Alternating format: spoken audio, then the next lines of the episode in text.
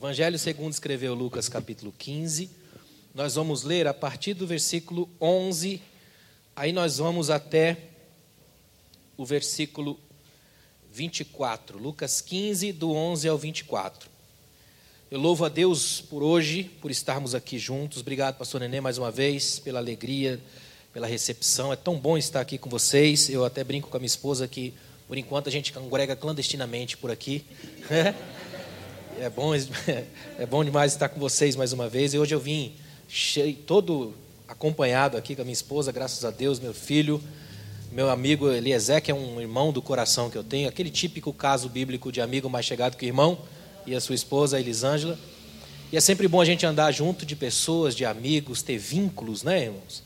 A gente está vivendo um mundo profundamente individualista e uma igreja, às vezes, individualista. Então é importante mais a gente lembrar que dá para olhar para o lado entender que o outro existe e que esse outro é alguma coisa para nós também. A gente cresce nessa perspectiva.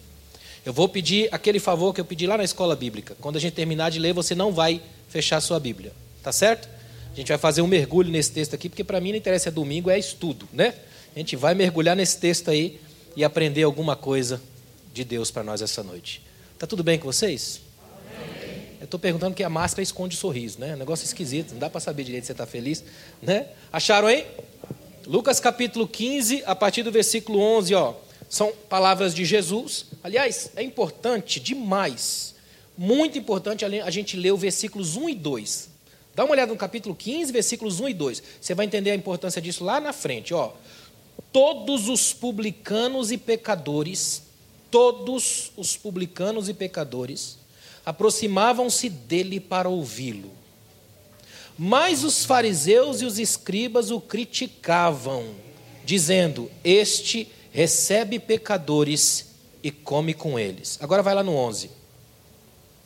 Disse mais, aí são palavras de Jesus. Certo homem tinha dois filhos. O mais moço disse ao pai: Pai, dá-me a parte dos bens que me cabe por herança. Então o pai repartiu seus bens entre eles. Poucos dias depois, o filho mais moço, juntando todas as suas coisas, partiu para um país distante e lá desperdiçou seus bens, vivendo de modo irresponsável. E depois de gastar tudo, houve naquele país uma grande fome e ele começou a passar necessidade. Então se colocou a serviço de um dos cidadãos do país e este o mandou para os seus campos para cuidar de porcos. Ele desejava encher o estômago com as alfarrobas que os porcos comiam, mas ninguém lhe dava nada. Ele, porém, caindo em si, disse: Quantos empregados de meu pai têm fartura de comida e eu estou aqui passando fome? Vou me levantar, irei até meu pai e direi: Pai, pequei contra o céu e contra ti, não sou mais digno de ser chamado teu filho. Trata-me como um dos teus empregados.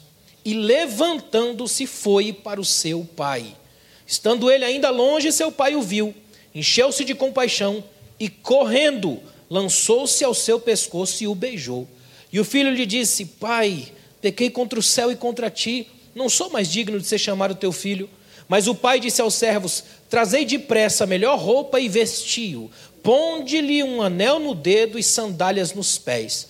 Trazei também o melhor bezerro e matai-o, comamos e alegremos-nos, porque este meu filho estava morto e reviveu, havia se perdido e foi achado e começaram a se alegrar.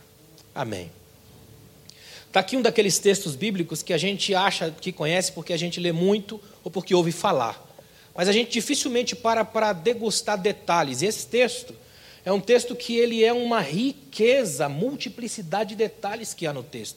Esse texto é magistral, é uma das palavras, das histórias, se não das melhores histórias que Jesus contou Conteúdo exclusivo do evangelista Lucas, muito bem costurado, muito bem trabalhado. Eu fiz questão de ler os versículos 1 e 2, porque para mim é uma das coisas mais interessantes da Bíblia. O texto começa dizendo que todo mundo se chegava para ouvir Jesus, ou seja, Jesus era um pregador da acessibilidade, qualquer um podia chegar. Bastava querer encostar nele para ouvi-lo. E a coisa era tão interessante que as pessoas se sentiam tão à vontade que faziam um convite: vamos comer lá em casa? E ele ia. E o mais incrível de tudo é que as pessoas que o convidavam, que se sentiam à vontade com Jesus para convidá-lo para ir à sua casa, não eram os religiosos. Até hoje não são. Os religiosos querem que ele venha aqui. Sempre assim. Os religiosos querem enquadrá-lo na igreja e colocaram na caixinha sagrada. Isso aqui se torna uma jaula divina, uma cela especial, o isolamento gospel. Até hoje, só pecadores levam Jesus para casa. Não sei se você gosta disso, mas eu amo. Porque eu faço parte do grupo de pecadores. Sejam bem-vindos ao clube. Esse tipo de gente ainda sente a vontade para falar: Jesus, vamos comer lá em casa? E ele não pergunta o cardápio, ele só vai. Porque para ele o mais incrível não é nem o que se come, é estar à mesa. Poder partilhar da presença, da troca de ideia. Só que, como lá atrás, ainda hoje é do mesmo jeito, fariseus se incomodam com liberdade. Então o grupo separatista começa a entender que Jesus está criando um problema, começam a criticar. Interessante que a crítica deles é tola. Porque eles dizem assim, ó, ele come com pecadores. Agora raciocina comigo. Se Jesus está aqui enquanto pessoa e uma das coisas da natureza básica do humano é comer, se ele não comesse com os pecadores, ele ia morrer de fome em pouco tempo, porque só o que tem aqui embaixo é pecador. Não é? Por mais que o falso santo saiba fingir, mas ele sabe que é pecador lá no fundo. Aliás, é por isso que ele cria a máscara da santidade, para ninguém saber quem ele é. Ele odeia cúmplices. Então é interessante quando esse texto começa a mostrar para nós que a conversa com Jesus é uma conversa a partir da intimidade nua, fétida, suja, aquela que a gente esconde. Por isso que a gente usa ternos e gravatas, para dar um jeito de melhorar essa coisa que Jesus vê por dentro. Aí Jesus começa a contar uma série de histórias. Interessante que esse, esse capítulo aqui, ó, o 15 de Lucas, ele é o capítulo de achados e perdidos da Bíblia. Sabe achados e perdidos? É esse aqui, ó. Interessante, Jesus começa a conversar com eles e fala assim: olha, tem qual de vocês aí que possuindo 100 ovelhas, de repente uma das ovelhas se perde? Detalhe fantástico, porque a ovelha tem um pouco senso de direção, ela enxerga pouco, mas escuta muito. Então, para uma ovelha se perder, ela tem que ser gênio. Jesus está falando da Einstein das ovelhas. A única que olhou para fora e pensou assim: eu posso ir sem o meu pastor, eu consigo. Não deu.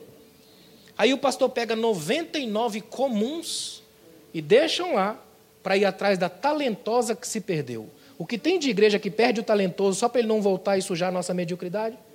Não é? Ele vai atrás. Aí ele fala de uma mulher que perde lá uma das dracmas, varre a casa, convida as amigas, é gente legal, gente boa, convida as amigas, encontra, faz festa.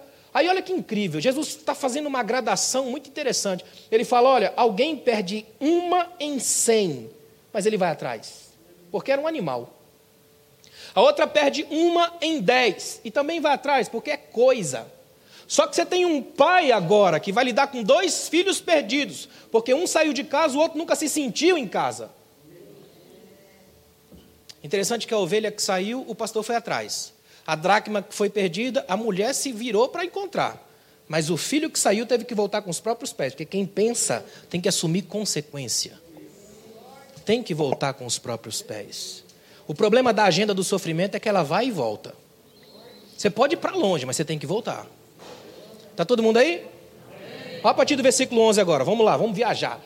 Jesus começa dizendo assim: ó, certo homem, eu acho espetacular Jesus falar isso. Um homem tinha dois filhos, agora só para os homens. Um homem tinha dois filhos. Jesus nem fala pai, quem fala pai na parábola aí, na história, são os próprios filhos. Os meninos é que vão conversar. Porque hoje tem muita gente que é homem para fazer, mas não para criar. Jesus começa a deixar que os filhos identifiquem ele como pai, porque esse pai é extraordinário. Hoje é um culto da família. Eu quero pegar um pouco do enfoque aqui também na família, para o pai. A ideia do pai aqui é extraordinária. É um pai capaz de construir relações profundas com os filhos. É um pai que vai deixar impregnado no coração do filho que estradas vão longe, mas ele pode voltar. Pensa num pai capaz de dizer para o filho: pode ir longe, a vida vai te detonar, mas volta, porque você tem pai aqui em casa e ele vai estar à tua espera. Quer ver? Olha o versículo 11. Certo homem tinha dois filhos, e dois é o princípio de toda a multidão. É o princípio da, da multiplicidade começa no dois. Se tem dois, já dá para dar um aperto de mão, já dá para dar um abraço, já dá para ter batismo, já dá para ser ceia. Dois ou três, Jesus está no meio. Se tem dois, já dá para ter problema. Dois é a raiz do conflito, o princípio da crise é o tapa na cara. O dois já permite isso, não é? E o texto vai mostrar exatamente isso. Uma coisa que me encanta na Bíblia é que geralmente irmãos morando juntos na Bíblia dá problema. Já ouviu você viu isso? A primeira história bíblica de irmãos morando juntos é uma história de assassinato. Ou seja, por que é que a gente espera que aqui tudo vai dar bem? Se a gente se trata como irmão. ah, eu gosto de pregar aqui que o pessoal é inteligente, já capta logo, né? Ou é porque está doendo, né? Ah, tanto faz. Olha que interessante. Começa no versículo 12. Ó. O mais novo, o mais moço, é quem tem pressa, é quem está vivendo no limite. É o menino da loucura, da correria. Ele está doido, ele quer fazer alguma coisa com a vida dele. Ele acha que esse negócio de ficar em casa cuidando de ovelha para ver se sucede o pai lá na frente não vai prestar. Ele, na linguagem judaica, é interessante que o mais velho tinha direito a 70% da herança, ele só 30%, só que ele já quer o dele. Ele tem pressa, e até hoje é assim. Jovens geralmente acham que vão viver eternamente, vivem no limite, acima do limite o tempo todo. É ou não é? Todo mundo naquela correria, a gente tem que fazer, tem que acontecer. Isso é uma dimensão humana da crise. Tanto jovem quanto idade, quanto igreja jovem também acha que pode fazer tudo rápido demais. Aí o texto aqui vai pontuar uma coisa incrível. Dá uma olhada no versículo 12.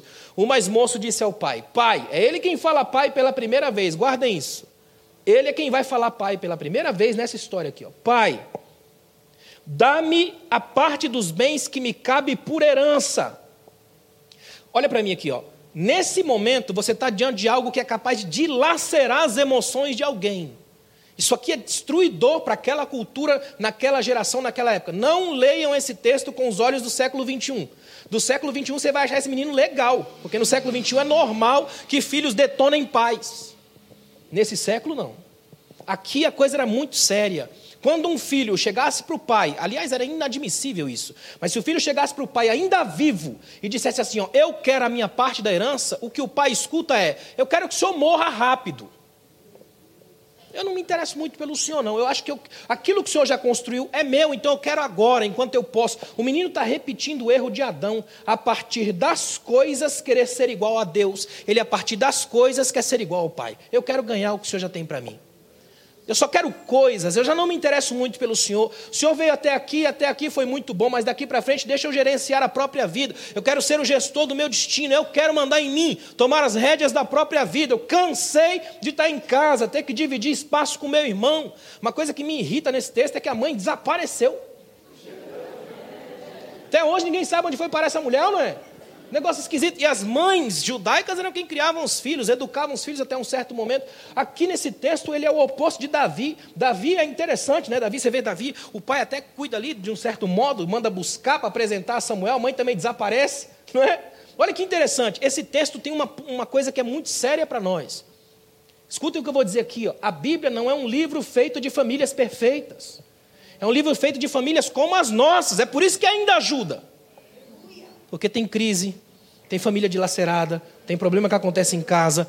Não existe família blindada na Bíblia. A frase é linda e legal, mas é para hoje, não para a Bíblia. As famílias da Bíblia são famílias fragmentadas, expostas, fragilizadas, mas que nunca desistem de ser, isso que é lindo, ainda permanecem pai, filho, casa, família, porque não dá para destruir a ideia de família, porque ela nasceu no coração de Deus. Você pode até quebrar uma casa, mas você não quebra a ideia de lar. É por isso que é impossível morar sozinho e fugir de casa. É ou não é? Você não consegue fugir da lógica familiar estabelecida ali. Não vai tentar, não. Olha que interessante, ó. Versículo 12, ó. Dá-me a parte dos bens que me cabe por herança. Notem um detalhe fantástico, guarda que depois eu volto nele. Ó. Olha o finalzinho. Então o pai repartiu a herança entre eles. Está no plural na sua Bíblia aí? Está no plural aí, entre eles, entre os dois, tá? Dá uma olhada aí, no finalzinho do versículo 12. É importante demais isso aí, ó. O pai repartiu herança entre os dois. Olha para mim, imagina esse momento. O pai falou assim: Pá, bom, já que você está entendendo que é, não interessa tanto para mim, então já vamos fazer isso agora já. Vamos resolver a situação. Chama teu irmão. Aí chama o irmão, entre os dois, fala: daqui para frente, 70% é teu, 30% é teu. Está fechado. Pronto? Pronto. É o pai dizendo: Eu estou morto para vocês. Agora vai no 13. Não muito tempo depois, essa é a frase da hipocrisia. Porque tenta imaginar como é que está o clima nessa casa. O mais novo rompeu etapas, matou o pai no coração e a relação com o irmão que odeia ele, que você vai ver lá na frente. Por isso que eu falei que eu tenho que voltar numa outra, porque eu não vou no irmão hoje, entendeu? Agora imagina por um momento como é que fica a situação dessa casa, o clima nessa casa. A situação aqui é horripilante, é complicada, e mesmo assim esse menino não sai na hora. Não pega o dinheiro, põe no bolso e sai. Ele ainda leva um tempo na casa. E por quê? Aí é cultura judaica. Hoje você pode estar sentado lá de um irmão aí que é rico e você nem sabe, porque dinheiro cabe no cartão de crédito. Nessa época não. Dinheiro era visto, você tinha que ver. Imagina esse menino fazendo agora um levantamento de tudo que tem na fazenda para rachar. Ele está fatiando a propriedade. 30% desses cavalos são meus, 30% desses animais são meus, 30% dessa terra aqui é minha, 30% desses servos são meus, 30% aqui é meu. O que sobrar é teu, pai não tem nada, vou embora depois que eu juntar tudo. Tem um tempo aí, e esse tempo é importante demais. Você entender que silêncios da Escritura falam muito. E nesse momento ele tem que olhar que está levantando um monte de coisa. E o pai está ali ainda, e o irmão só no universo ao redor. Agora dá uma olhada no versículo 13. Ó. Pouco tempo depois, o filho mais moço, juntando todas as suas coisas, partiu para uma terra distante. Ele quer ir para longe. Ele quer ir para um lugar onde não tenha testemunhas de quem ele era antes. Ele quer fugir do passado e está aí um lugar que não existe. Não existe um lugar tão longe assim. Você pode fugir do problema e te acha lá na frente. Ou seja, não dá para ser terraplanista, a terra é redonda, o problema te acha. Pode ficar tranquilo. É impressionante como esse negócio aqui é sério. Esse indivíduo sai de casa, ele vai embora para uma terra distante, ele está dizendo: Eu quero viver tranquilo, eu quero esbanjar a minha vida, viver sem que ninguém diga para o meu pai, eu quero romper a teia de relações que faça o meu nome chegar até meu pai. Ele nem vai saber o que eu estou fazendo, eu estou longe, eu quero sair daqui, o desejo de fugir da casa, eu quero sair. Agora dá uma olhada. Foi para um país distante, versículo 13. E lá desperdiçou os seus bens, vivendo irresponsavelmente ou dissolutamente, como diz ali. Ó. Vivendo de qualquer jeito. A, original, a expressão no original grego é assim: ó, gastando dinheiro à vontade. A lógica dele também é bíblica: quem comigo não ajunta, espalha. Esse menino está aproveitando para gastar tudo, ele não sente nada, é novo ainda. Ele ainda não ralou, não tem calo na mão por causa disso aqui. Ó. Ele simplesmente recebeu. Por isso que é complicado dar tudo para os filhos, porque eles não valorizam. Torram com muita velocidade. Pode observar que quem mais valoriza é quem mais ralou. Como dizia Michelangelo, quanto mais o mármore se gasta, mais a estátua cresce. Você não valoriza aquilo que vem de graça. Nem o evangelho é de graça, é pela graça, é diferente. Tem um preço, tem uma história, um esforço. Agora esse menino aqui, ó, está gastando dinheiro, a torta e a direita. O interessante é que quando você tem dinheiro, mídia, chove gente perto de você. Porque eles são como mariposas atraídas pela luz. Só que lembre-se: quanto mais potente a luz, maior a sombra que ela projeta. Sempre vai encher gente perto de você quando você estiver no auge, quando você estiver lá nas redes sociais bombando, quando o seu CD explodir, ou quando a pessoa gostar de você, do que você faz, ou quando você receber um dinheiro, alguma coisa assim, sempre vai ter gente perto de você. Ajustar a sua vida para o que eles querem, ajudando você a gastar aquilo que você nem levantou, porque só recebeu. Aqui nesse texto tem uma coisa das mais profundas da fé cristã. O cristão precisa aprender a receber alguma coisa de presente. Porque quando você só recebe, só torra, só gasta, é um problema que você vai arrumar lá na frente. Até para receber alguma coisa de Deus, você tem que ter inteligência suficiente para administrar o que Deus te deu. Por isso que tem muita gente que recebe alguma coisa e vira um monstro daquilo que recebeu. Quer ver uma coisa? Dá uma olhada no versículo 14. Depois de ter gasto tudo, e esse é o problema do humano, né? O humano tem sempre uma crise aí no sentido. Por que, que não podia simplesmente chegar um grande problema para ele quando ele ainda tinha uma reserva? Porque olha a sequência: depois de ter gasto tudo, houve naquele país uma grande fome e ele começou a passar necessidade. Não podia vir essa fome quando ele ainda tinha uma reservazinha? Só que a fome parece que espera. Depois que acabou tudo, no original grego, raspou o tacho, chupou até a última gota, aí a fome veio. E veio para todo mundo. É tipo Jonas, o mar também se levanta contra todo mundo. E aí Jonas tem que chegar e avisar: sabe esse problema todo aí? A culpa é minha. E a gente é anti-Jonas, a gente diria: olha, é melhor vocês pular no mar aí, porque Deus vai me preservar, porque eu sou servo dele. Jonas é o contrário: eu sou o problema, então eu saio para que vocês sejam salvos. A lógica aqui é a mesma. Esse menino vem, gasta tudo, começou a passar necessidade. A lógica qual que é? Ele tinha um monte de gente ajudando a gastar. Agora não tem ninguém para ajudar em alguma coisa. Quer ver só? Olha o versículo 15.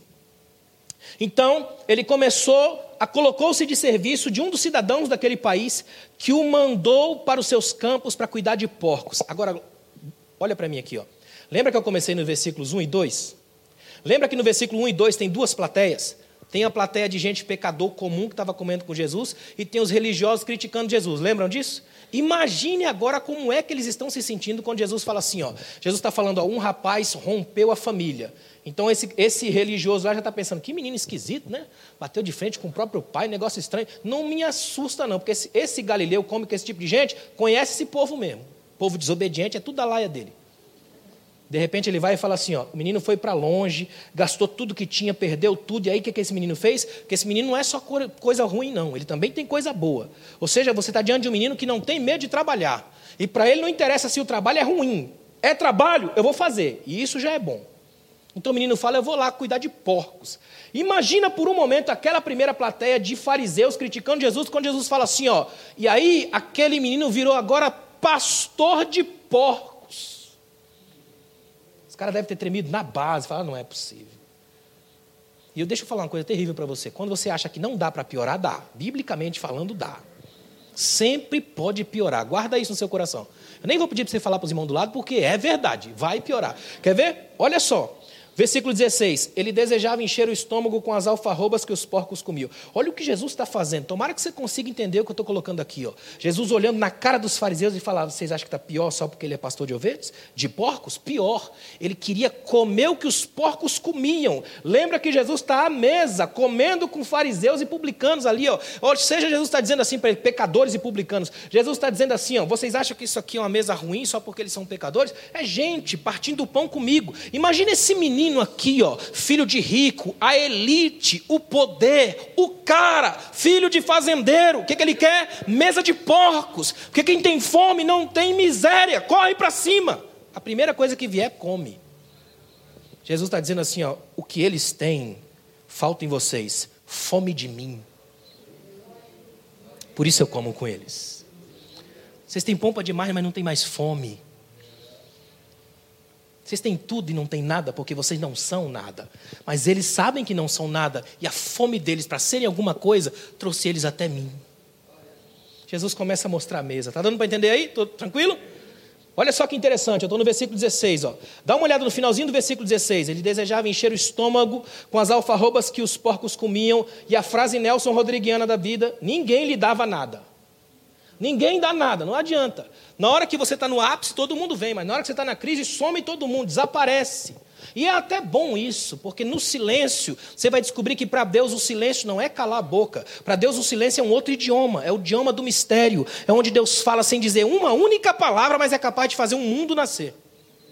Nessa hora ele abaixa o volume da vida, todo mundo desaparece. Só fica você, Deus e uma lição que a vida te ensina. Esse pai poderia ter dito para o filho: não vai, lá vai ser complicado, vão te arrebentar, vão te detonar. Mas ele para e deixa, ele permite. Escute o que eu vou dizer, você que é pai ou mãe, ele permite a aventura do filho, porque certas lições a gente não consegue ensinar em casa, é a vida que ensina. Só que a gente ensina na calma, a vida é na violência. É importante demais lembrar disso aqui, ó. Quer ver uma coisa interessante? Eu estou no versículo 16, olha o 17. Ele, porém, caindo em si, daqui para frente, segure o seu coração. Primeira coisa que me encanta é que o menino caiu em si. Geralmente o pessoal fala assim: ó, quando você está no fundo do poço, não tem mais para onde cair. Tem sim. Cai em si. É o único lugar que você cai e fica em pé. Você cai para dentro, é cair em si. Por que cair em si? Porque até esse momento o menino está agindo fora de si, êxtase, ex para fora de, está fora de si, agindo pelas coisas. E por causa das coisas ele sacrificou o pai, ele sacrificou o irmão, ele perdeu a casa. Quanto mais ele quer coisas, menos ele tem. Então agora ele cai em si e percebe: a única coisa que eu ainda tenho sou eu. E se eu ainda me tiver, já tem muita coisa, porque é exatamente isso que Deus quer ele não quer o que eu tenho, ele quer o que eu sou. Mas eu sou um bagaço, mas ele quer. Pequeno, mas ele quer. Sujo, mas ele quer. Com fome, cheirando a porco, mas ele quer. Porque Deus não precisa das coisas, mas ele quer a gente. Olha o versículo 17: caindo em si, ele começa. Ele, irmão, sabe o que é incrível? Na hora que ele cai em si, o primeiro lugar que ele vai é um lugar maravilhoso que existe na gente chamado memória. Deus habita a nossa memória e Deus é o Deus da memória. Ele chega para Israel lá no Êxodo, ele se apresenta e avisa: quando vocês saírem daqui, lembrem. Olha, onde vocês passarem, criem memoriais para lembrar aos filhos. Deus é o Deus que habita na memória. E aí tem um problema no Brasil.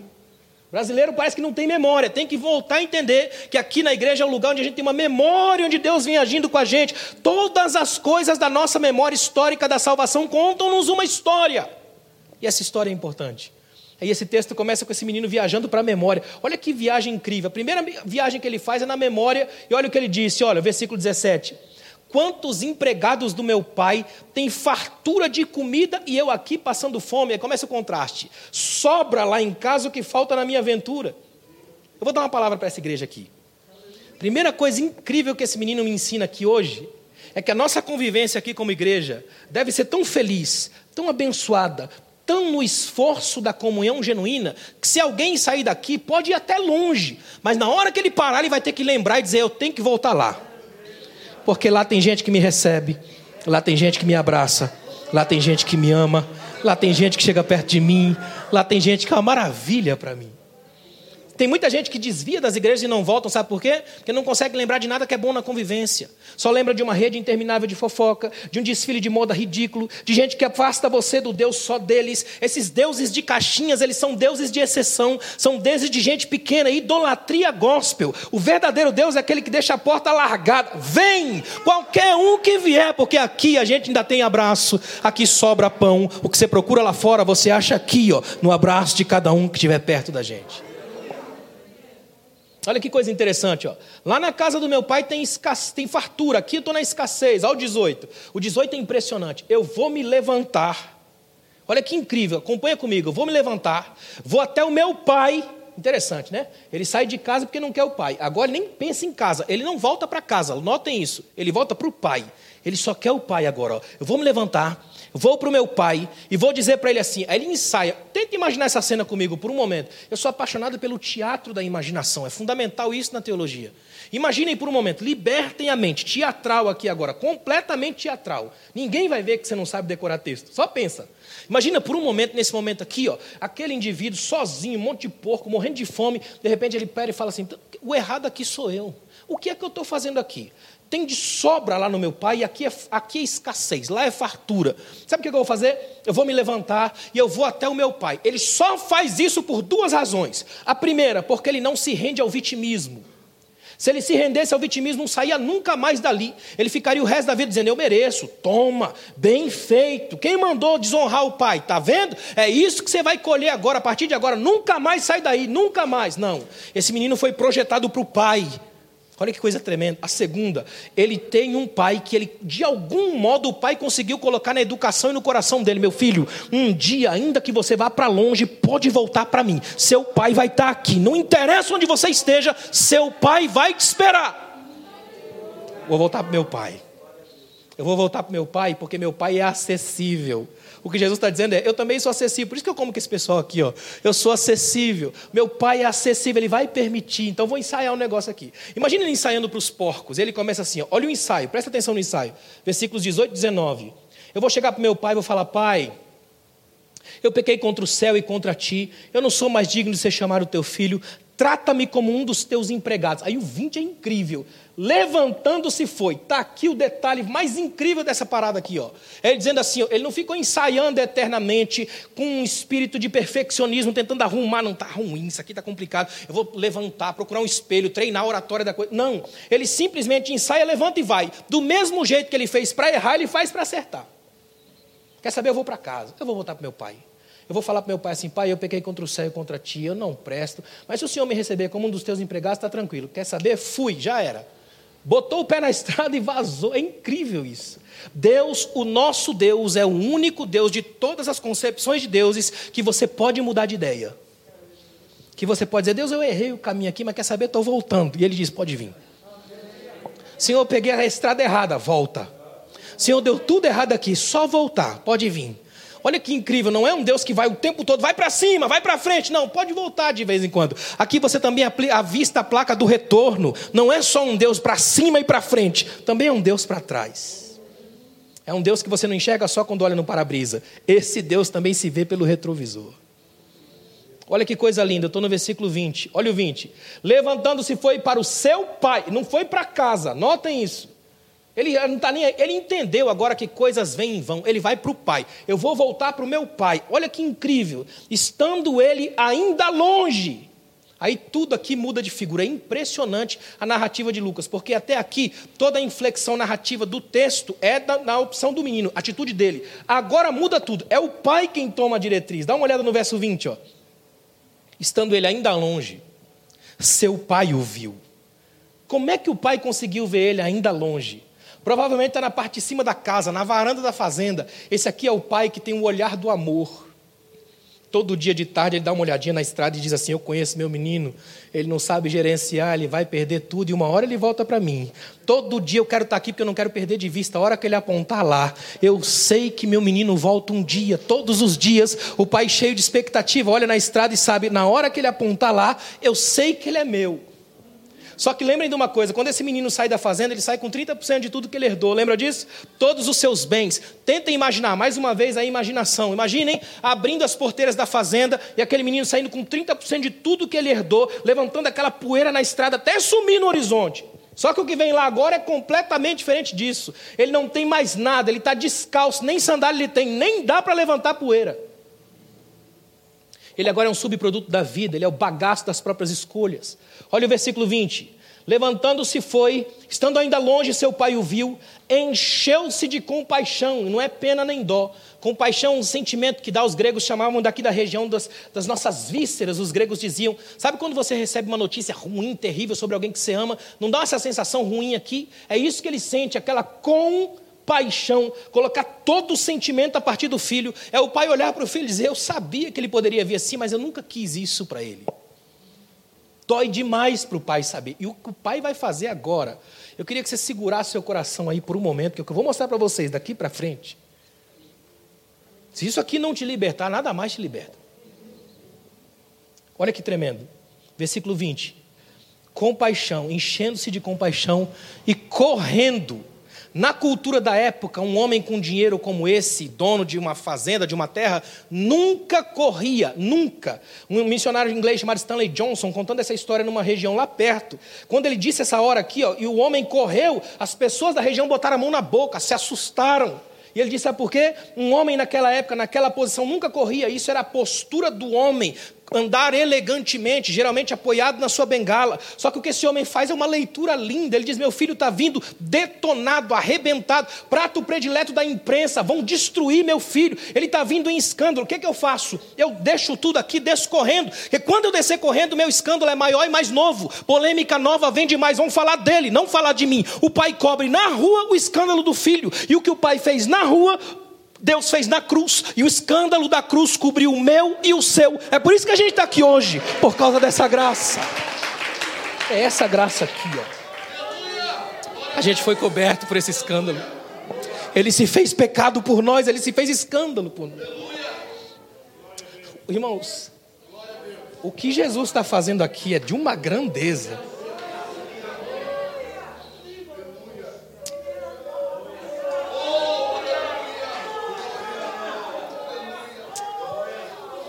Jesus está dizendo assim: ó, é a primeira vez na história que vocês não vão ver um pecador correndo para Deus. Vocês vão ver Deus correndo para um pecador. É Deus quem corre, não é o filho. Olha que incrível. É o pai quem corre, não é o filho que corre. Mais do que isso.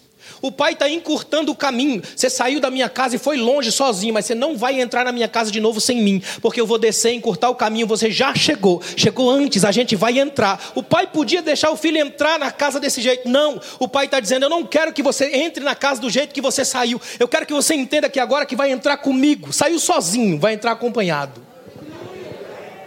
Saiu destruído, vai entrar comigo. Olha, olha, olha que tremendo. Esse versículo 20 é de dilacerar a alma. Olha que lindo, versículo 20 ainda. Enchendo-se, correu, lançou-se ao pescoço e o beijou. Quando ele beija o filho, a sensação que eu tenho, quando eu olho para esse texto, é que esse menino quase vai desmaiar. Por isso que o pai primeiro abraça e depois beija. Porque o pai sabe que o beijo dele não é para qualquer um. Beijo nessa época era selo familiar. Quando o pai dá o beijo, o estalo é maravilhoso. Já percebeu que o beijo tem um som? Nelson Rodrigues dizia que o que dói no tapa é o som. É incrível. A mesma coisa, lógica aqui, ó. Quando o pai dá o beijo, o filho entende, ele ainda me tem como filho, eu ainda sou dele. Eu ainda tenho casa, eu ainda tenho família, eu acabei com tudo, mas ele ainda está vivo, e se ele ainda está vivo, ele pode me dar um beijo. É me dizer, você está vivo de novo, a casa é sua, entra aí. Olha o versículo 21. Aí o filho disse, pai, lembra que o filho fez um, um, um ensaio? Dá uma olhada no versículo 21. O filho disse: Pai, pequei contra o céu e contra ti, eu não sou mais digno de ser chamado teu filho. Aí, se você vai no 22, o pai diz alguma coisa para o céu. Só que volta comigo no 21. É interessante que no 21 falta uma parte do ensaio. O menino só falou a primeira. A, a segunda parte do ensaio é quando ele diz assim: ó, trata-me como um dos teus empregados. Essa parte não aparece aqui, ó, porque o pai não deixa, o pai interrompe. Você pode ver que o pai já chega dando ordem para os filhos, para os servos, trabalhem para ele aí. Olha o que, que o pai está dizendo. Enquanto você confessar pecado, é bom para você, terapêutico, só sai pela boca e cura. Aí eu permito. Culpa não. Porque se você jogar para fora aqui, volta a ser filho, é meu filho, meu menino, entra para casa, não vai ser escravo, não vai ser servo, é meu menino, tá tudo novo para você de novo. E volta para casa. Olha que coisa tremenda. Segura aí que eu não terminei não. Dá uma olhada. Eu estou no versículo 21. Aí o pai disse assim para os servos: Ó, depressa, por que depressa? É servos no plural, dá uma olhada aí. Um monte de servo embasbacado olhando a cena. Eu já estou vendo um servo puxar o WhatsApp aqui e avisar: o, o cara voltou destruído, vem aqui ver. O pai, o pai aqui é alguém que tem profunda liderança. Eu trabalho muito com liderança. O pai tem uma liderança impressionante aqui. Ó. Olha o que o pai está dizendo. Eu vou colocar as coisas todas nos lugares aqui, ó, em seus devidos lugares. Você é filho, portanto, ainda que esteja sujo, cheirando a porco, magro e arrebentado, é meu filho. Logo, os servos também trabalham para você. Faz tempo que esse menino não dá ordem para ninguém. Então o pai não deixa, está desacostumado. É o pai quem faz. Depressa, tragam a roupa e vistam nele. Coloquem a sandália nele anel nele. Ou seja, faz tempo que ele não vê isso. Só que agora o pai está dizendo: está vendo? Quando você sai de mim, o mundo te detona. Vem para perto de mim que o mundo gira de novo a nosso favor. Eu tenho nas mãos a rédea da história. Fica do meu lado. O pai disse, versículo 22, trazei depressa a melhor roupa e vistam nele. Imagina, imagina isso aqui comigo por um momento, imaginação de novo. Imagina esse servo entrando correndo na casa, aquela loucura da casa, ele vem com aquela roupa arrumadinha, aí veste no rapaz, no meio da rua. O texto está colocando isso aqui, ó. A gente pode até imaginar assim a cena no desenrolar do, te, do tempo do texto, eles entrando em casa, o menino tomando um banho, e eles vestindo a roupa nele. Aí dá uma olhada nisso aqui, guarda comigo aqui o versículo 22. Ponde-lhe um anel no dedo. Aí, olha para mim, agora eu preciso muito da sua imaginação. Olha para mim aqui, ó. Você já percebeu que quando a gente engorda ou emagrece, as primeiras medidas que a gente ganha quando engorda ou perde quando emagrece são das mãos? Já notou? Você começa a ficar gordinha, a mão não tem um aspecto soft? Não parece uma bisnaguinha? Agora, quando a gente começa a ficar bem magrinho, as mãos não têm um aspecto cadavérico, esquisita, para contar falange, não é? Vai no hospital e vê quem está tomando soro há um bom tempo, dá uma olhada nas mãos. Porque aqui tem pouca gordura para queimar e é um, um, processo muito mais rápido. Aí eu pergunto a você: o menino foi para longe, torrou dinheiro, estava morrendo de fome, veio a pé, sem ninguém por perto. Você acha que esse menino tinha o mesmo peso de quando ele saiu? O moleque está pele e osso. Aí o pai vem com um anel. O pai fala para o servente assim: ó, corre lá e pega. Imagina comigo, corre lá e pega o anel. Quando esse menino veio, o pai já fez aquela leitura que só pai faz. Perdeu o anel, não tem sandália, a roupa está horrível. Ainda bem que eu já tinha preparado. Esse aqui é um pai que preparou a casa para o retorno do filho. O filho pode ter matado todo mundo, mas o pai não matou o filho no coração. Ele falou: Meu filho vai, mas volta. Eu conheço meu filho. Eu sei que ele vai voltar. Prepare a sua casa para um tempo de recomeço. Filhos vão, mas filhos voltam. Maridos vão, mas podem voltar. A glória de Deus pode fazer sua casa ficar de pé de novo. Guarda comigo aqui, olha para mim. Imagina isso aqui, ó. O pai, eu queria que você imaginasse esse momento aqui, ó. O pai dando uma volta, duas, vou fazer negócio de filme, três semanas antes. Imagina isso aqui, ó, três semanas antes, o pai vai lá no ourives da cidade, chama o ourives da cidade e fala assim: Você ainda tem as medidas dos dedos dos meus filhos aí? Que eu mandei você fazer anel para eles, anel da família? Você ainda tem? Tenho, sim, senhor. Qual que é a, a a medida do dedo do meu filho mais novo, ele vem e olha, essa daqui, ó. Dá para fazer um anel um pouco menor. É que meu filho viajou, foi para longe. Você sabe que ele não é muito chegado em comida, ele é vegano demais. Tanto é que ele queria comer as vagens de, do alfarrobe, não o porco, não é? Imagina por um momento, olha, ele vai voltar e ele precisa de um anelzinho melhor. Imagina. Aí vem e faz um anel menor, o pai traz esse anel e avisa para o servo, depressa, coloca. Imagina o menino com a mão trêmula, toda cadavérica, de repente vem o servo, olha, coloca o anel e dá certinho. Sabe o que esse menino entende? Meu pai conhece as minhas medidas, ele se preocupa com os detalhes da minha volta. Você tem um pai artista, detalhista o suficiente para perceber suas medidas e não te perder de vista. Você tem um pai que sabe o quanto você pode carregar nas suas pernas, conhece o limite da sua aprovação. Ele hoje pode dar o basta, passar a linha e dizer: acabou, a partir de agora eu tenho outro anel para você, outra roupa para você. E tem mais.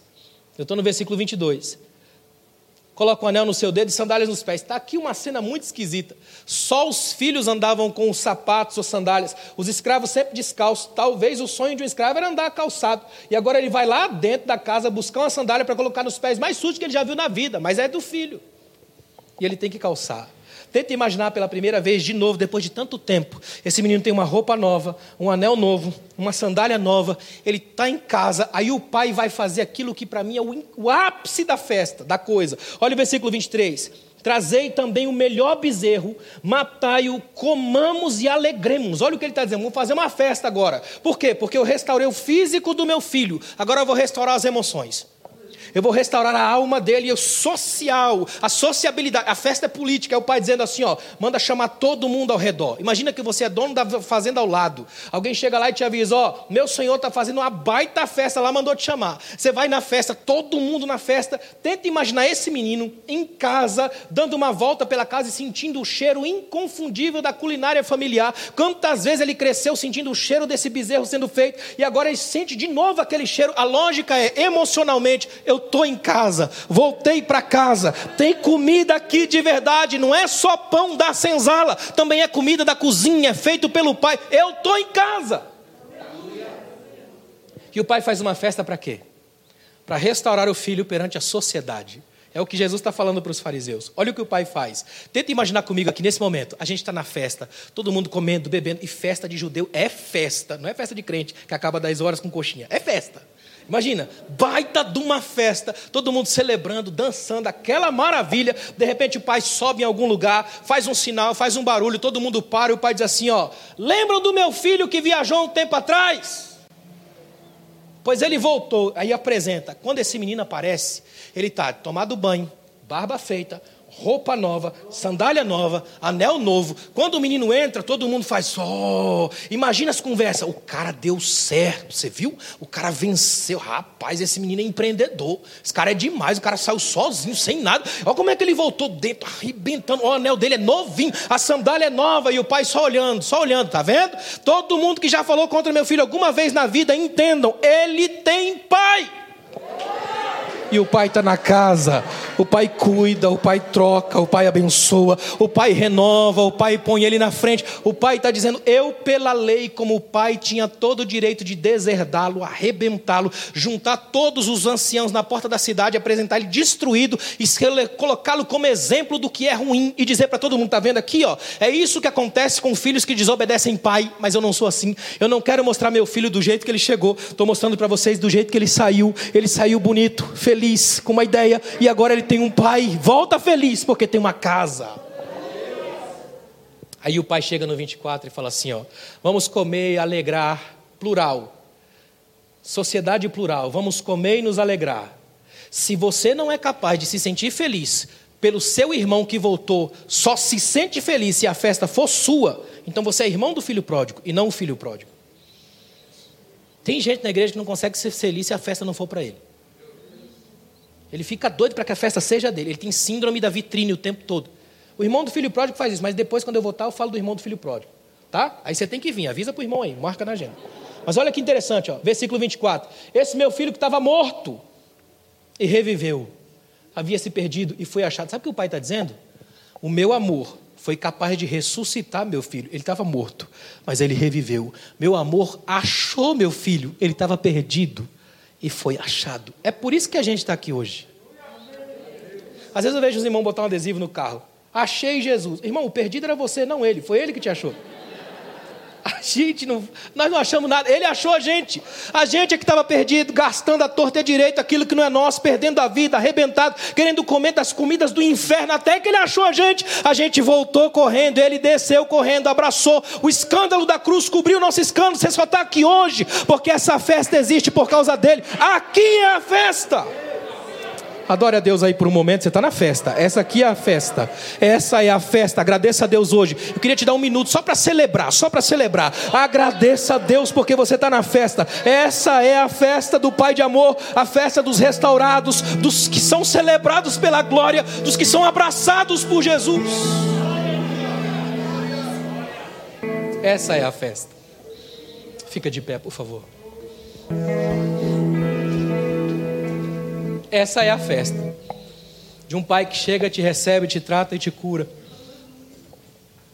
De um pai que olha para você e diz assim: Ó, eu sei que você faz umas coisas erradas aí, mas eu quero que você volte para mim.